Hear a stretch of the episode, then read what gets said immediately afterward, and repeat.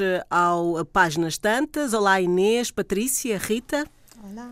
Olá. Olá. Olá, cá estamos. Hoje tem eco. É verdade, tem um bocadinho. Hoje falamos do poeta John Keats, eh, a propósito do seu bicentenário. Keats foi um dos principais poetas a escrever durante o apogeu do movimento romântico. Uh, nasceu em 1795 e morreu com 25 anos em 1821 em Itália. E no seu túmulo está a seguinte inscrição: Aqui jaz alguém cujo nome estava escrito em água. Patrícia, de quem falamos? De quem falamos? Ora, falamos de, de um poeta romântico. de um poeta romântico, de um poeta com uma história trágica, porque morre novíssimo Dá sempre para pensarmos uh, o que é que teria sucedido se este homem tivesse vivido 70 anos, não é? O, o, a falta que nos faz saber o que ele teria produzido se tivesse vivido para lá dos 25 anos. Ele morreu com tuberculose, foi para a Itália precisamente para ter um clima mais ameno e tentar recuperar, recuperar da tuberculose. É um poeta que. Uh, quem sugeriu este tema foi Inês e na altura o que ela disse, e com toda a razão, foi como é que um poeta que está tão pouco traduzido em português, tem um livro traduzido em português, como é que um poeta tem esta influência? Uh, e como é que com 25 anos, uh, deixando a obra que deixou, uh, continua a ser citado a miúdo por poetas e poetisas pelo mundo? O Jorge Luís Borges disse que o primeiro o encontro que teve com, com, com a obra de John Keats foi, foi uma experiência extraordinária e que teve impacto nele a vida inteira, o que é, é muito significativo, não é? Um, os poetas românticos são, são os poetas da emoção, não é? São os poetas da, ênfase, são os poetas de um, de um imaginário também sexual, sensual. Não lhe diria sexual, mas diria sensual, sim, diria sensual.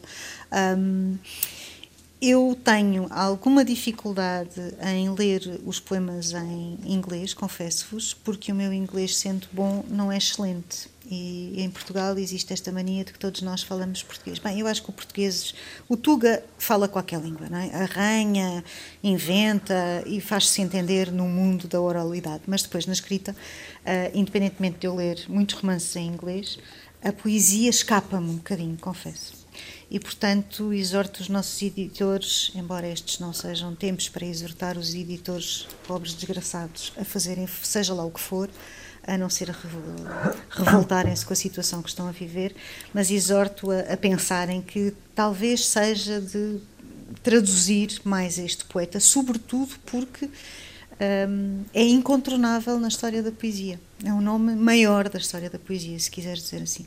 Uhum. E passa a bola à Rita. Rita, então diz-me coisas sobre o Keats. Olha, o Keats, eu lembro-me sempre, quando lembro-me do Keats, lembro-me sempre do, do Sebastião da Gama, nosso poeta, desaparecido aos 27 anos com tuberculose. O Keats com uma tuberculose pulmonar clássica e o, e o Sebastião da Gama com uma tuberculose renal. Uh, ambos talentosíssimos e foram seis fatos todos tão novos. A segunda coisa que me inspira ao Keats é pensar que muita da poesia dita romântica ou intimista, ou quiserem chamar, ou uh, apaixonada, uh, é muitas vezes feita uh, para chorar as amadas que ou morreram ou os rejeitaram, e é sempre, são histórias mais de desamor do que amor. Em compensação, John Keats apaixonou-se perdidamente pela, por uma mulher chamada Fanny Brown e o seu período mais uh, pródigo de, de, de, de, poesia é justamente os dois anos em que ele a conhece e uh, se enamora por ela. São, são poemas muito bonitos. Uh, ele, aliás, inspirou, ele, ele nasce na segunda na segunda metade do período romântico, digamos assim, juntamente com o Byron e com o Shelley, mas depois inspira uh, fortemente os, os, que vêm a seguir, os Tennyson um, e muitos outros. Um, ele uh, é engraçado porque é um homem dado às ciências, eh, procura farmacêutica, estuda farmacêutica, chega a acabar o curso, é ajudante de cirurgia num hospital durante uns anos, cinco anos, penso, mas depois, como estuda a Grécia e fala latim, uh, começa-se a interessar pela mitologia e abandona tudo por, uh, pela, pela sua poesia. E não só a poesia, a última carta dele para a Fanny Brown foi vendida por 110 mil euros recentemente. Meninas, pensem o que os nossos sério? netos poderão lucrar um dia. Olha, Inês, Rita, vou passar a escrever-vos todas as semanas. Já se compra um bom casaco, não é?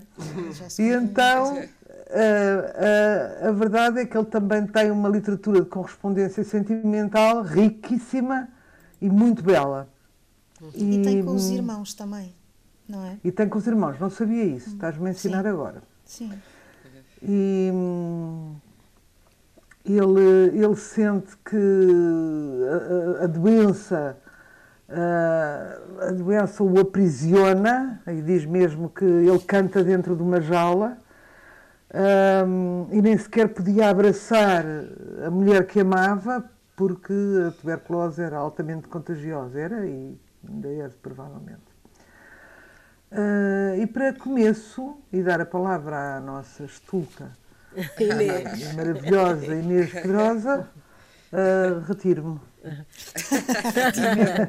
Inês, uh, John Keats influenciou uh, muita gente, mesmo com 25 anos e uh, parecendo muito novo, não é? Deixou muita obra que depois acabou por influenciar uh, alguns poetas e, e, mesmo da nossa praça, importantes poetas, não é?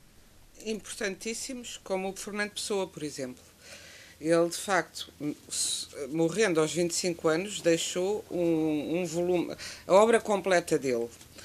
Tem 425 páginas, obra completa, exceto aquilo que a Rita estava agora a referir, que é ainda a correspondência, que também é eh, literariamente. Extensa, não é? Uhum. É extensa e é, e é, interessantíssima mesmo e boa do ponto de vista literário. Mas na, o Fernando Pessoa é, é uma história engraçada com o Keats, que é na sua biblioteca particular, que está disponível online, como já aqui temos dito, e agora que estamos fechados em casa e sem a possibilidade de passear pelas livrarias, aproveitemos para ver o que existe, o mundo paralelo, o mundo virtual.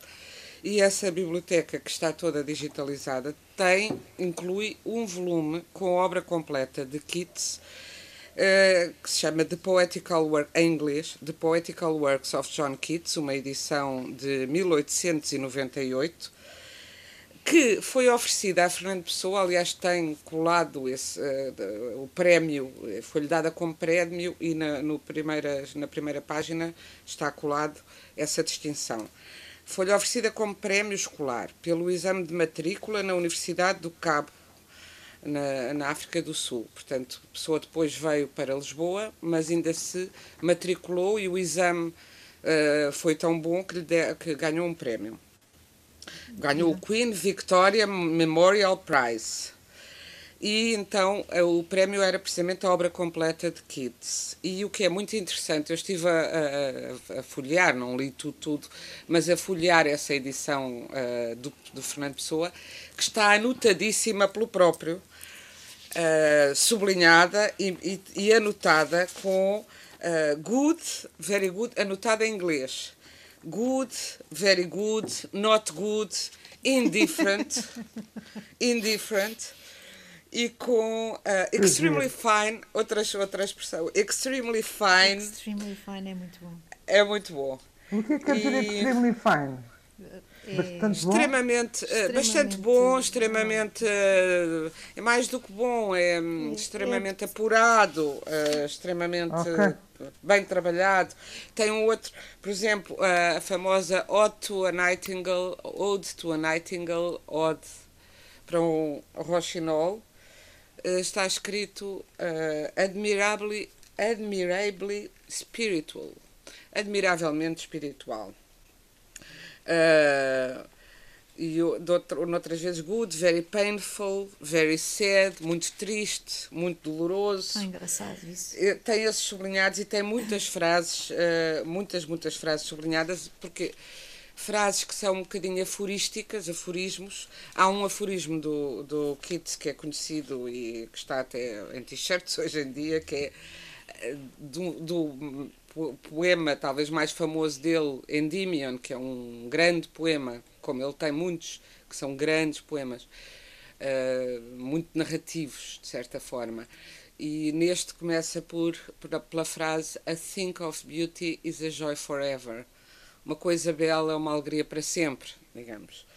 E hum, esta frase, como muitas outras, estão sublinhadas pelo, uh, pelo Fernando Pessoa de facto, morreu muito cedo, o que, como a Rita já lembrou, foi o caso de outros poetas, entre nós, desse também tão esquecido Sebastião da Gama, mas foi o caso até também dos amigos mais próximos na poesia de, de, de Keats, designadamente Shelley, que viria a morrer pouco tempo depois, uh, com, com 30 anos, portanto, 5 anos, não foi sequer 5 anos depois de, de de, estava aqui a ver as datas de nascimento, não, não chegou, acho que foi dois anos depois de uh, Keats, mas porque o Chile era ligeiramente mais, uh, mais velho do que Keats.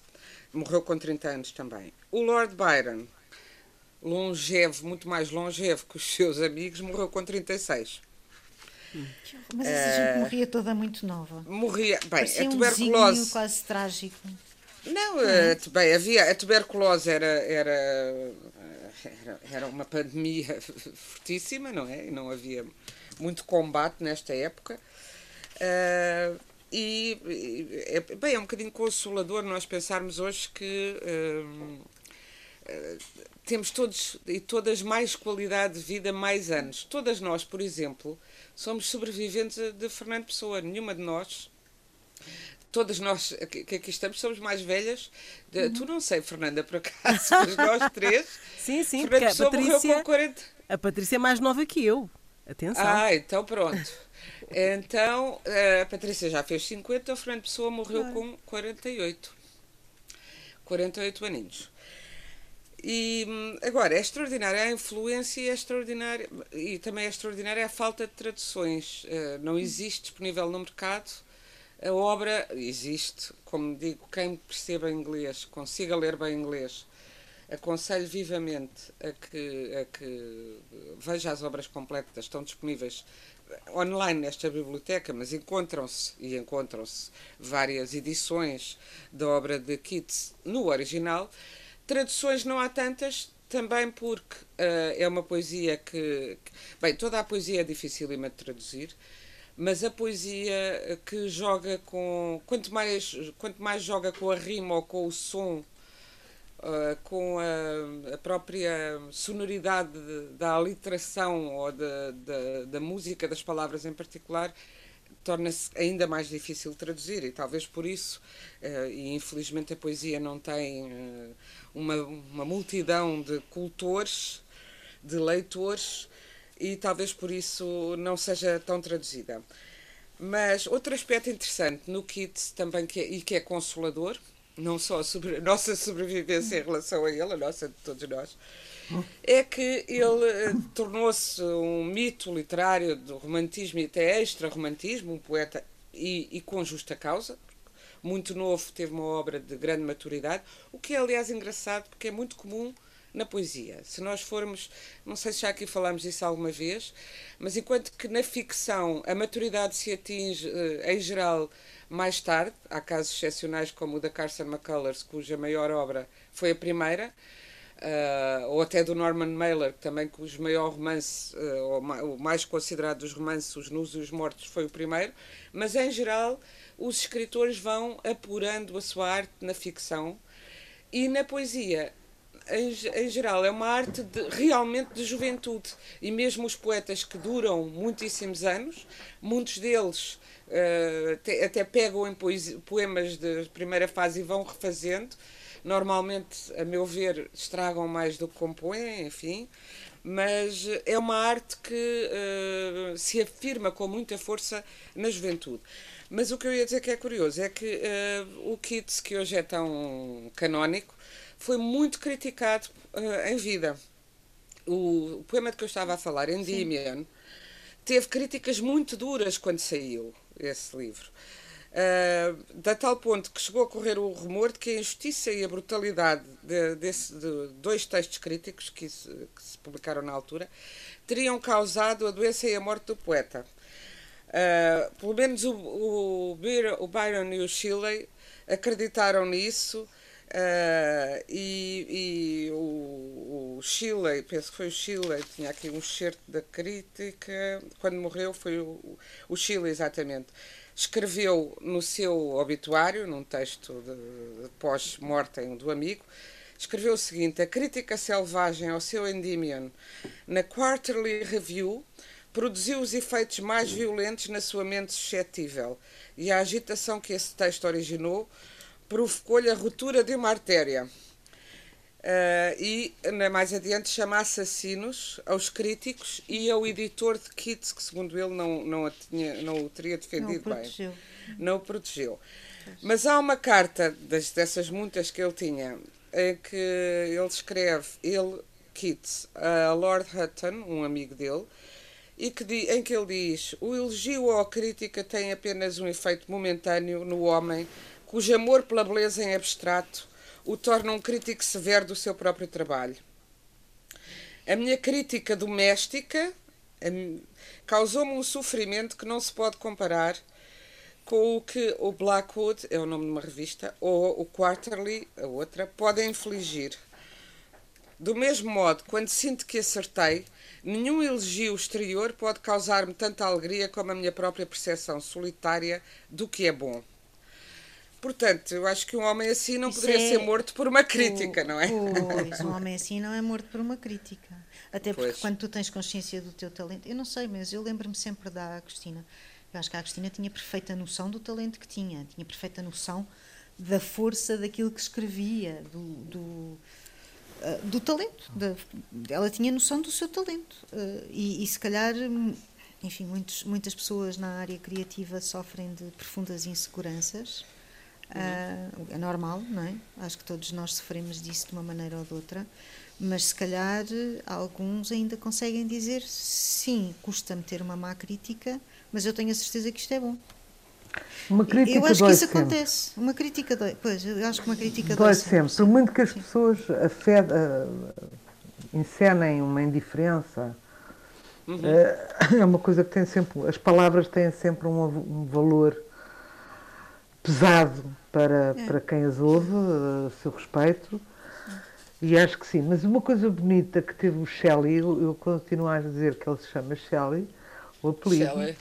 Antes, antes do Shelley. Que era marido só... da Mary Shelley, a que escreveu Frankenstein, já agora. Exato, e, e, e, cujo nome se pronuncia exatamente, portanto eu acho que o E deve ser aberto. Mas pronto. Mary Shelley. É aberto? Sim. Em inglês? É. Não sei. É. Uh, mas agora queria. Chile, mas não sei. Mas pronto, é diferente. Agora é uma, uma, uma, uma piruzeira minha. Um, eu só queria pedir desculpa porque eu Se calhar é apresentei, ah. apresentei a Inês uh, chamando-lhe um palavrão.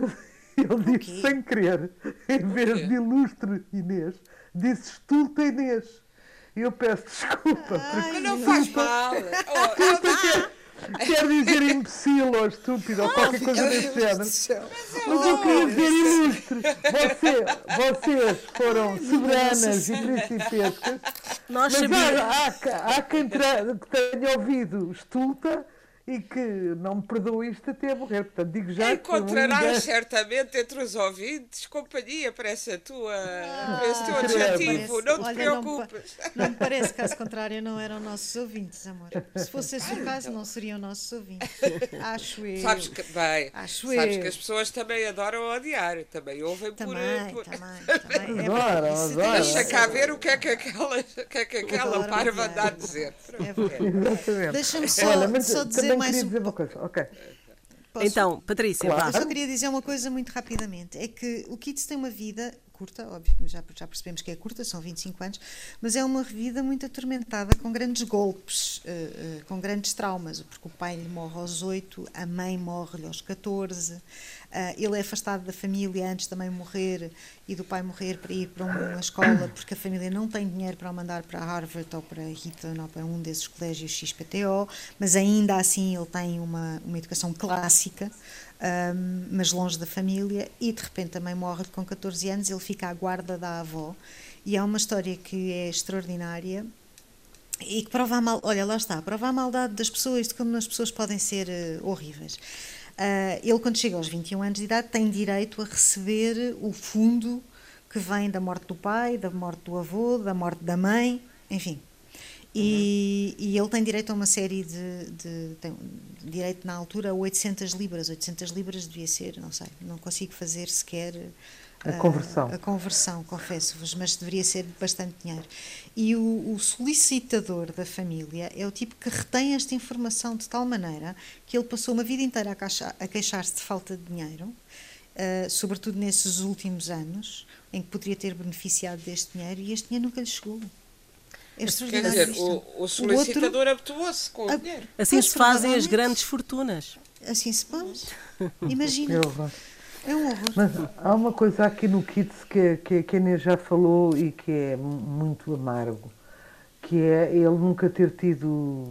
Ele foi recebido as mais das vezes foi com indiferença, não quiseram Sim. sequer aceitá-lo. O, que, o que é talvez até pior do que as tais até mais pior, não é? Depois. Mas foi é. ignorado. Mas no caso dele, ele nunca tentou agradar à corrente nem aos seus detratores, nada, continuou a trabalhar exatamente no mesmo estilo que fez sempre, nunca se hipotecou à opinião uh, dos outros e, e, pronto, e olha, não conseguiu em vida, que é muito triste, mas conseguiu de facto a imortalidade, é considerado um dos, um dos poetas ingleses, uh, depois de Shakespeare, cá para mim é um dos maiores, sem dúvida nenhuma, portanto uh, fez bem, não é?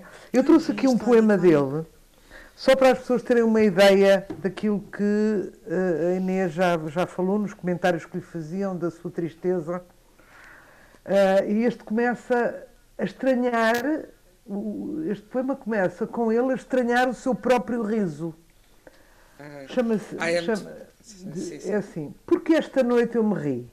Não me dirá ninguém. Deus, Deus algum, nem demónio de resposta rude nem do céu nem do inferno a explicação me vem. Ao meu humano coração peço que ajude, eis-nos tristes e sós, tu e eu, ó coração. Diz-me que mortal angústia, porque me ri eu?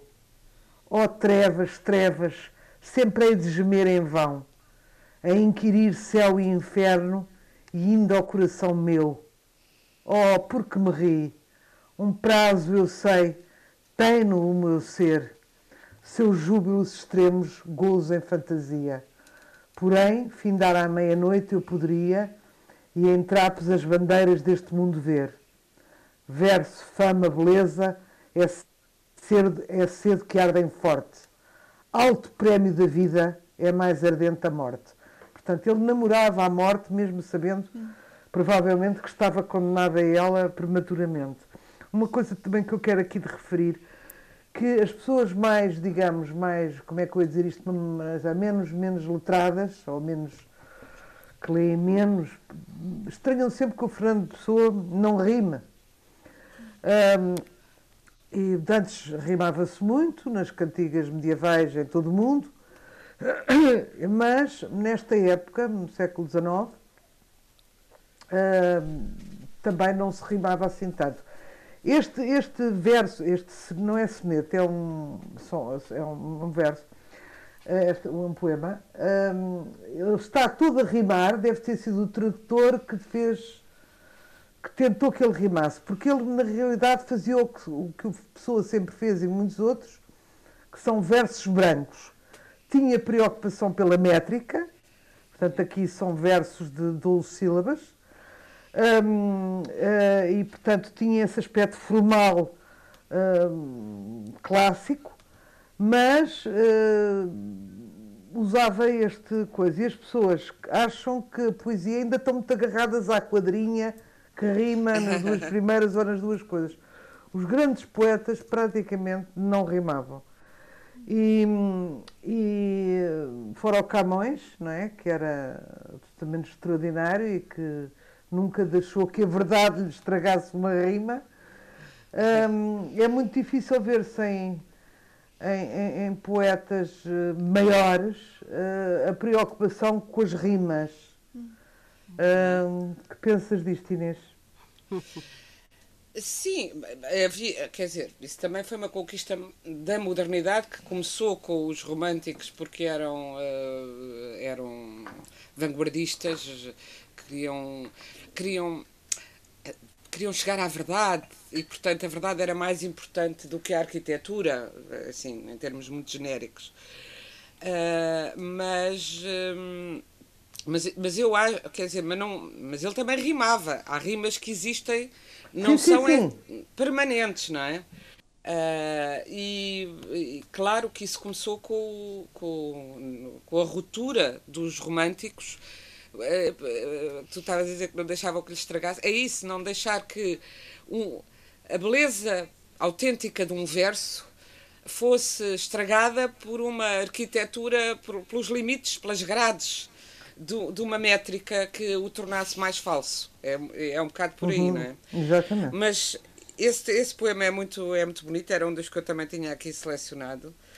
Mas já agora eu então leria um bocadinho só deste Endimião, que é um, que é um grande, é um poema uh, vastíssimo, mas leria um, um bocadinho do Endimião, uh, que, que, o início, que contrapõe não é contraria, porque ele tinha as duas facetas, mas que é um poema de também muito comum no, no romantismo, o amor pela natureza e pela alegria da beleza, a alegria pura da beleza, e é, é portanto um bocadinho o contraponto desse riso triste.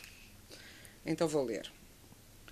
Tudo o que é belo é uma alegria para sempre. O seu encanto cresce, não cairá no nada, mas guardará continuamente para nós um sossegado abrigo e um sono todo cheio de doces sonhos, de saúde e calmo alento.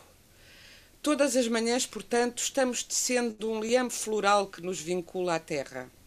Malgrado o desespero, a carestia cruel de nobres naturezas, os escuros dias e todos os sombreados e malsãos caminhos abertos à nossa busca. Não obstante alguma forma bela afaste essa mortalha da nossa lúgubre alma Assim são sol e lua, as árvores lançando a dádiva da sombra às ovelhas sem mal. E assim são os narcisos, com o mundo verde no qual vivem, e os regatos que fazem para si uma coberta amena contra a quente estação. A moita, mato adentro, rica de um jorro em flor de almiscaradas rosas. E assim também é a majestade dos destinos que imaginamos para os mortos poderosos os belos contos que lemos ou ouvimos. Uma fonte infindável de imortal bebida que a fímbria dos céus nos precipita. Nem percebemos essas essências mais do que por uma curta hora. Não, tal como as árvores que murmuram em torno a um templo se tornam preciosas como o próprio templo, assim a lua, a paixão da poesia, infinitos esplendores, obcecam-nos até se tornarem luz que incita a nossa alma e unem-se a nós de modo tão estreito que existam sobre nós ou trevas ou fulgor, estarão sempre conosco, ou então morremos. Claro que acaba com a morte. mas, Sim, é sempre mas a morte. É sempre a morte, que ele tinha muito próxima porque ele sabia-se doente e sabia e uh, dado essa vida que, que, que, a Patrícia já vai agora acabar de descrever ele uh, vivia em grande pobreza foi muitas vezes uh, auxiliado financeiramente pelos amigos também porque tomou a decisão de se afastar da prática da medicina e de ainda, e, portanto ter uma vida mais sustentada e de viver unicamente para a literatura. Uh, talvez tendo também a consciência do pouco tempo que teria. Não se casou nem, nem pôde propor casamento à sua amada Fanny Brown, precisamente porque não tinha meios, não tinha. mais mas é mais um, um, ponto em comum com a pessoa, quer dizer, não sabemos se a pessoa realmente uh, quereria ter casado ou não, mas uh, uma das suas alegações junto de Ofélia foi que não tinha meios para a sustentar, que não tinha como criar uma, uma família, o que, o que era um facto também, não é? Portanto... O Keats escreve à Fanny Brown em 13 de outubro de 1819, cinco meses antes de falecer, uma carta extraordinária. Uh, a determinada altura ele diz que o amor é a minha religião, podia uhum. morrer disso, podia morrer uhum. por ti. Uh, uhum. E quando morre, a, notícia da morte dele leva um mês a chegar à Inglaterra. E ela veste-se de preto durante seis anos e só se casa 12 anos depois da morte dele. Uhum. Portanto, era correspondido. Uh, portanto, ele era, ele era claramente correspondido, sim. E uhum. isso, enfim, isso ainda assim é um consolo, não é? Mas assim, eu sou uma romântica, portanto, não há nada a fazer. Nada a fazer há um filme. Há um filme muito bonito da Jane Campion sobre a vida do Keats, é verdade, chamado lindo. Bright Star. É verdade, é. Uh, que, que, que, Mas que, tá, tá pode ser YouTube. uma introdução. Está no sim, YouTube. A primeira Olha. parte e a segunda estão. O filme está completo em duas partes no YouTube. Não sei se está legendado Ora, em português. Mais, mais, uma, mais um, um, uma, uma, uma informação e um bom conselho. É de facto um filme uh, muito bom de uma grande realizadora e, e que nos. Uh, é a realizadora do piano, não é? É a realizadora é. do piano. Uh, e que nos dá e também do retrato de uma senhora de, de outro outro grande filme dela é, de, com a Nicole Kidman é verdade sim de Henry James e e que nos dá a noção do que foi esta vida estelar. Bright Star é um bom título porque ele foi uma estrela, uh, que, uma estrela que, que, riscou o céu por um período curto, riscou a, o, o, século por um período muito curto, uh, o seu século por um período muito curto, mas que continua a brilhar.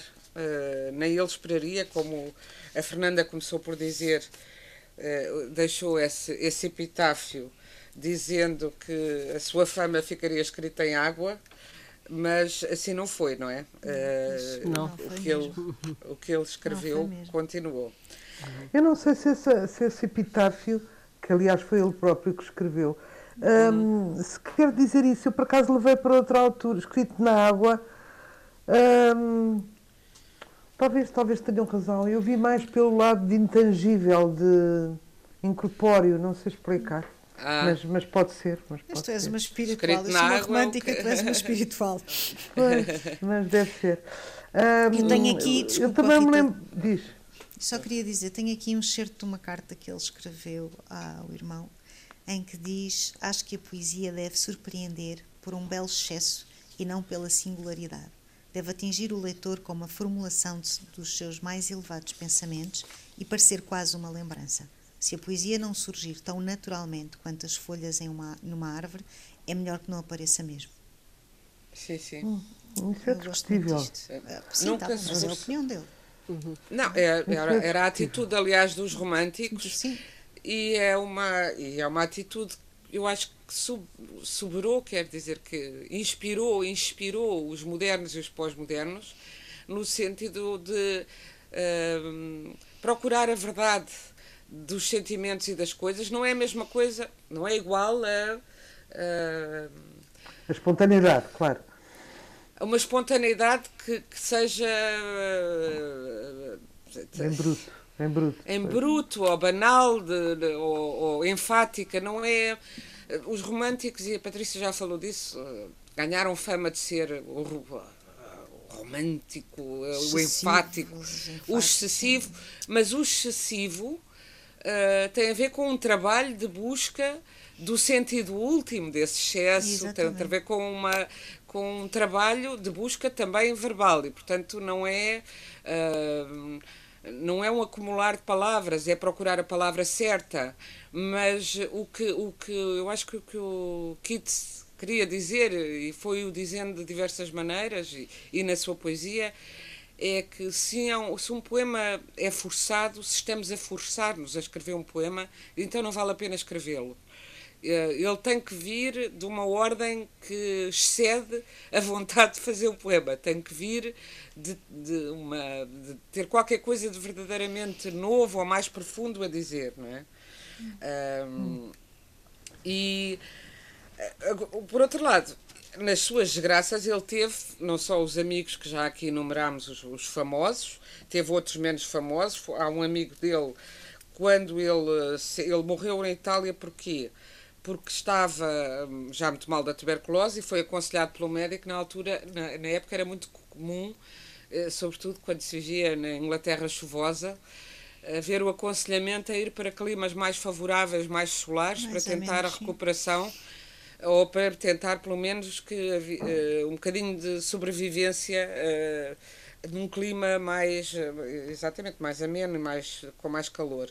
Menos e foi por isso porque realmente Exatamente. Foi para Roma com um amigo. Houve um amigo que o acompanhou, um amigo esse não, não famoso, e que o acompanhou uh, nessa ida para a Itália, uh, foi para Roma com ele, para, para tentar Aliás, recuperar. A casa onde ele esteve de quarentena tem uma placa. Uhum. Tem uma placa com o nome dele. Em Roma, quero uhum. dizer.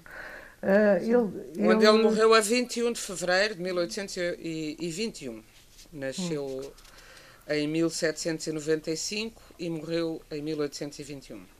Lembrei-me agora também do Rambo, uh, morreu um pouco mais velho, com 37 anos, e não tinha nada a ver com este, era mais decadente, mais sim, uhum. simbolista, mas um, ehm, também morreu com 37 anos, com, com um cancro uh, no joelho, depois de, depois de aputar a perna, portanto, portanto um cancro ósseo, alto sofrimento ali. Ósseo, sim, e, e, o, e, o, e o Dylan Thomas, também com esta idade, praticamente, hum, de facto. Caramba, é perigoso uh, ser poeta, hein? Sim. Não, é, agora estou a fazer uma pergunta. A conclusão não é essa. A conclusão é quando nos queixamos tanto da vida uh, contemporânea, devemos pensar que era muito pior viver como costuma dizer o Fernando Savater, antes da, antes da existência da anestesia, nem me falem em ter existido, não é? Mas antes da existência da penicilina, antes das vacinas, de, dos antibióticos, dessas coisas todas, não é? E portanto a vida era muito mais curta, já para não falar. Isto são os grandes poetas e as mulheres. Uh, que muitas vezes uh, nem não chegavam nem a estas idades, porque eu agora estava-me a lembrar precisamente. Porque morriam de parto? Exatamente. Da, a mãe da Mary Shelley, que morreu, uh, que era também a Mary Wollstonecraft, a primeira uh, feminista, digamos, conhecida a escrever uma reivindicação dos direitos das mulheres. Mary Shelley, que, é, que foi a segunda mulher do, uh, do Shelley, Shelley, ou Shelley, ou Shelley, vou apurar como é que se pronuncia, Rita, e morriam Shelley. de parto que nem Shelley. Shelley. Shelley. A Mary Shelley, a mulher de, deste Shelley, a mãe de, ela não conheceu a mãe porque ela morreu de parto, não é? E, portanto, isto era muito. As mulheres a morrer de parto era, era comum. muitíssimo muito. comum. Ah, e... outra coisa, Inês, uma boa questão para pormos aqui com Sim. este rapaz tão ignorado e tão talentoso. Um... E bonito, ainda não dissemos que ele era muito bonito ah, também. Pois, havia... era, consta, era consta que sim. Consta que era muito bonito. Muito bonito e sim. sensual, era. É. Um, há, há, este fenómeno do etarismo ou idadismo, que, se, que significa uma pessoa ser discriminada pela sua idade. Uhum. Estes rapazinhos perante os, os, os decanos do seu tempo uh, também não eram normalmente troçados, como quem diz cresce e aparece. Se ainda hoje há isso, não é? Uh, naquela altura também deveria haver. Naquela altura não, não havia tanto o culto da juventude como existe hoje. Portanto, eh, eu percebo o que tu queres dizer. Era muito Eram mais, os meninos, não é? Que apareciam. Era mais criticado e mais violentado por ser jovem, não é? Pois. Por acaso é engraçado pensarmos nisso, porque hoje em dia, quanto no, nos dias em que vivemos uh, agora, eu, eu, acho que assistimos a essa mudança. O, a juventude foi inventada em meados do século XX, mas é celebrada hoje de uma forma como nunca foi. Eu acho que isso também tem a ver com os avanços da cirurgia plástica e com um culto cada vez maior publicitário da juventude porque uh, isso que tu estavas a dizer, Rita, é, era a atitude que quando nós começámos a escrever tinham os escritores mais velhos em relação aos mais novos. Exato. E a Agostina, e tu própria já trouxeste aqui cartas hilariantes da Agostina a criticar, uma a criticar o Torga porque não lhe respondia. Quem é que o senhor se julga lá porque é muito importante, não pode olhar para uma escrita de quem aparece agora, não sei e quê. com o Régio, a mesma Com o Régio, exatamente. E nós, eu sinto, quando nós aparecemos, era, era essa a filosofia do cresce e aparece. Hoje em dia, eu acho que, como sempre na, no, neste mundo, as coisas têm modas e quando vão por modas, vai tudo para um lado ou tudo para o outro. Raramente as coisas se equilibram. E hoje em dia, é, os, hoje em dia a juventude é prezada acima, acima de tudo. Os editores querem sempre descobrir o último gênio que anda tudo à procura do gênio de 25 anos que faça uma obra que mobilize multidões. E hum, há imensos uma, prémios para jovens é, autores, é, não é? Imensos que não havia. Há, há 30 anos não havia, não. percebes? É uma, é uma coisa dizer uma coisa que eu acho extraordinária, Diz. que é um dia é. tive um editor, um diretor editorial, para ser mais sincera, mais correta, uh, que me disse: Eu que não tenho nenhum escritor que tenha tatuagens. Hum? Ou seja, tava, só tenho editores. Estava-se, não, não, estava-se a queixar que só tinha editores velhos e conservadores. Escritores. Velhos para ele era relativo. Escritores, não é? Pronto. Um, e então queria um com tatuagens. Eu imagino que ele estivesse a pensar no Zé Luís Peixoto. Claro. Uh, que não era. O 20 euros da... para me dizeres o nome do editor. 20 euros. é pouco, 20 é euros pouco. É, é pouco, mas se pudermos negociar de outra maneira. mas pronto, outra maneira. Bom, é e o mais engraçado. Este é o momento. Oh, Rita, o mais oh, engraçado Rita, é, é que ele disse isto. É que eu podia dizer, mas os outros pensam. O ter dito já é uma vantagem sobre os já é outros é que pensam. Estás a perceber? Pois. Não, mas ele disse-me isto ainda por cima, disse-me a mim que tenho tatuagens, certo? Ah, mas as tuas são tão discretas. As minhas são, são tão discretas que ele não, não terá. Não tens tatuagens. Isso minha agora, Rita, Bom, isso fica para outro carnaval. agora. Temos de acabar o programa. Temos de acabar. Ordem. Uh, ordem à mesa. Se tiverem muito rapidamente uma sugestão ainda se aceita, mas uh, tem que ser eu mesmo. Digo já a minha. Rita. Manual pós-feminista para lidarmos com os nossos amados jovens.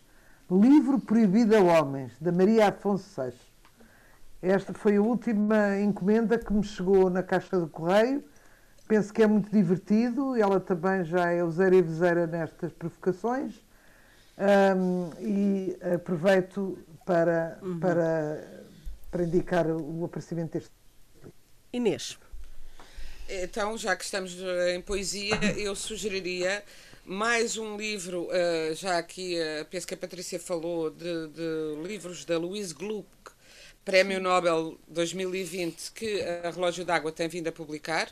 Pelo visto está a publicar a obra completa, porque apareceram-me agora mais dois e eu acabei de ler um de que gostei muito, chamado Noite Virtuosa e Fiel, a tradução de uma poeta portuguesa, aliás, excelente poeta, Margarida Valdegato, excelente tradução também, e, são, e é uma edição bilingue, uh, que é um cuidado que normalmente a Relógio d'Água tem com a poesia, que eu acho que, que se deve manter, porque por causa daquilo que falámos, que a poesia vive também de, vive particularmente da língua, toda a escrita vive, mas uh, para podermos ter lado a lado o, poeta, o poema original e o, e o poema traduzido, são poemas que se leem como histórias uh, muito acessíveis e muito uh, é, tem vários graus de leitura, portanto, são, por um lado, muito qualquer pessoa pode ler este livro. E leu como se leu histórias uh, de memórias de, de, vida familiar, mas é, é, é, um, é, é, no fundo uma meditação sobre aquilo que é o centro da nossa existência, o amor, uh, as relações familiares de uma forma muito, uh, muito limpa, nítida, clara, transparente e, e profunda em simultâneo. Patrícia. Eu vou voltar aqui a falar do Infinito num Junco, que é um ensaio da Irene Valheiro sobre a história dos livros porque ela começa na antiga Grécia e, e começa por falar sobretudo de poesia e a poesia inspira, e a Grécia, a antiga Grécia e os poetas e filósofos gregos inspiraram muito Keats. E este livro é incrível, lê-se como um romance e, e é por causa deste livro, ou enfim, este livro ajuda a, a, entender porque é que a nossa civilização deve tanto aos poetas, aos livros, aos escritores, aos livreiros, aos editores. E neste momento acho que é fundamental recordar essa importância. O Páginas Tantas regressa na próxima quarta-feira, depois das 11 da noite, e está disponível em podcast, antena1.rtp.pt e no Facebook. Boa noite.